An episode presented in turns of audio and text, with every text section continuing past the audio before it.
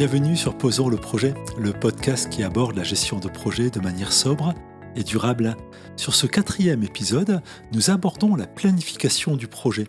Exercice délicat mais indispensable qui, s'il est bien géré, participera directement à notre objectif de gestion de projet sobre et durable.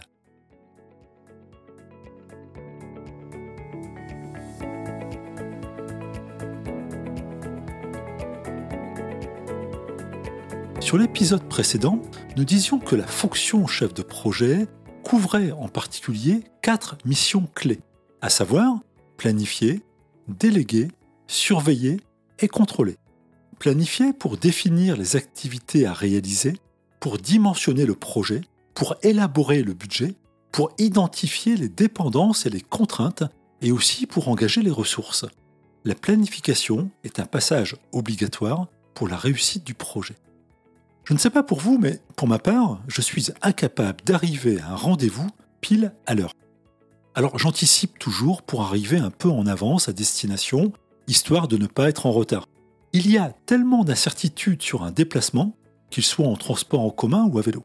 Alors nous imaginons bien la difficulté sur un projet avec tant d'intervenants, avec tant de dépendances et parfois sur des durées longues, plusieurs semaines, plusieurs mois, pourquoi pas plusieurs années pour des projets d'envergure.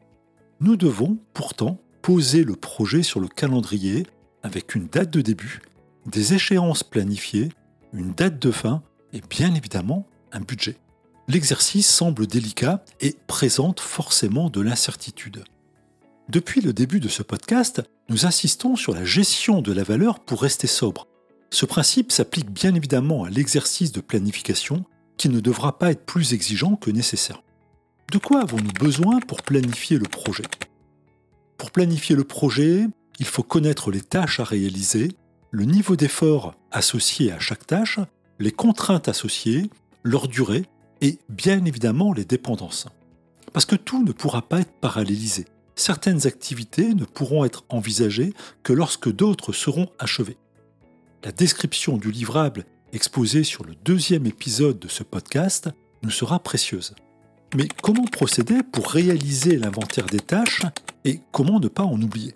En la matière, l'oubli peut coûter cher en temps, en budget, voire en faisabilité.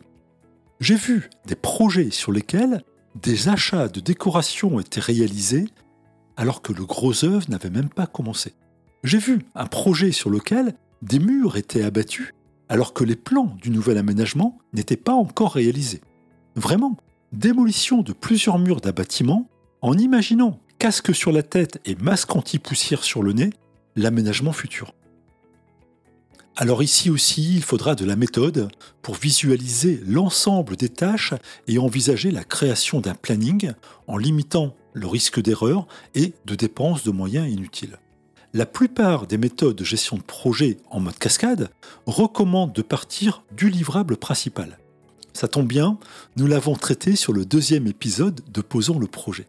Nous supposons donc que celui-ci est correctement décrit avec un niveau de détail suffisant pour engager cette étape. Si ce n'est pas le cas, alors faisons appel à l'itératif, c'est toujours profitable.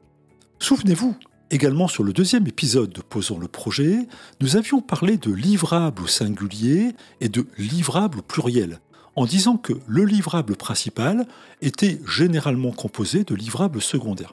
C'est de ce concept que nous allons partir pour engager la planification. Nous y allons Première étape.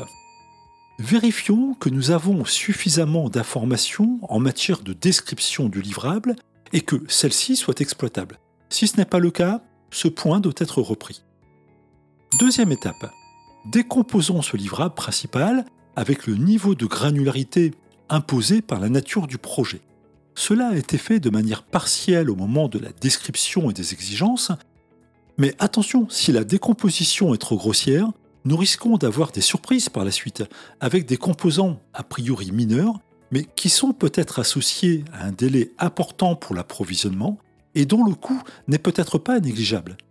Au moment où je travaille cet épisode, une marque facilement identifiable par une pomme croquée propose une chiffonnette pour ses écrans, délai 12 semaines, prix 25 euros. Sans l'étude, nous pouvions imaginer cette chiffonnette disponible immédiatement au coin de la rue pour quelques dizaines de centimes d'euros. Bon, on pourra toujours se poser la question de la sobriété sur le choix de cette chiffonnette en question. Troisième étape, analysons les actions à conduire pour disposer de l'ensemble des livrables que nous avons qualifiés de secondaires. Et dimensionnons les actions. Combien de temps pour l'obtenir ou le développer? Y a-t-il des contraintes de type date au plus tôt ou date au plus tard pour démarrer ou pour livrer? Y a-t-il des durées incompressibles? De quelles compétences aurons-nous besoin pour disposer de chaque livrable secondaire et combien cela coûtera-t-il? Quatrième étape, tentons de positionner chaque action sur l'axe du temps en intégrant les prérequis et les dépendances. Je travaille souvent avec des carrés de papier repositionnables colorés. Vous voyez, il y en a de toutes les couleurs, de toutes les tailles, de toutes les marques, et on les place sur un mur, sur une grande table ou à même le sol, pour tenter d'y voir clair sur les étapes à respecter. Alors oui, nous sommes loin de ce fameux diagramme de Gantt, mais l'exercice est toujours intéressant pour disposer d'une ébauche. Il met régulièrement en évidence quelques oublis ou des dépendances que nous n'avions pas imaginées initialement. Cinquième et dernière étape, le plan. Nous y sommes. Il s'agit maintenant de mettre en forme le plan en le découpant en plusieurs niveaux pour arriver à un beau diagramme de Gantt si cela est nécessaire, afin de visualiser le séquencement des tâches. Nous aurons ainsi un plan de projet qui couvre le projet du début à la fin. Ce premier plan permettra d'avoir une vue d'ensemble du projet et fera apparaître les principaux points de contrôle et de communication. Nous aurons aussi un plan pour chaque étape, chaque séquence ou chaque phase en fonction du vocabulaire retenu, ce découpage permettra de rapporter séquence par séquence au comité de pilotage et d'obtenir l'autorité d'engager l'étape suivante. Et puis, si des lots sont créés pour le projet, souvenez-vous, nous en avons parlé sur le troisième épisode. Nous pouvons alors imaginer un plan pour chaque lot. À ce niveau de granularité du plan, le niveau d'expertise requis sur les livrables est souvent important. La rédaction de ce type de plan est donc généralement déléguée aux experts, aux chefs d'équipe. Quelles sont les clés pour réussir la planification du projet? Doit-on revenir à nouveau sur l'importance du collaboratif en gestion de projet? Seul le ou la chef de projet ne pourra probablement pas s'en sortir.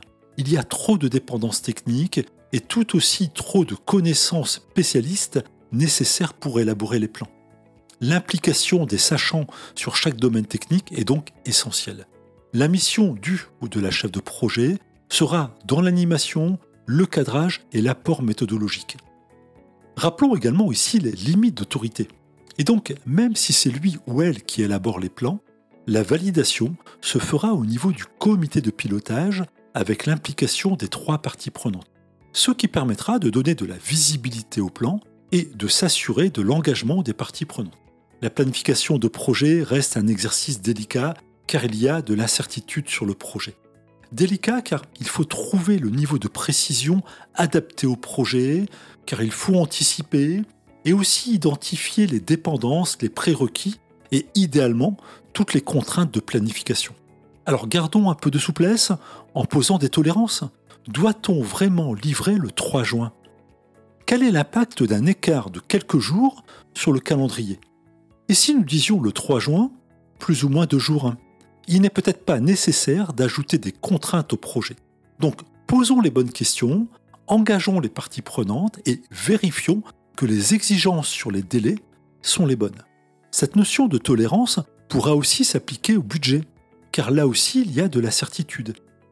Et nous n'en avons pas parlé sur l'épisode relatif à la description du livrable, mais des tolérances sur les critères qualité peuvent aussi apporter du confort ou de la souplesse.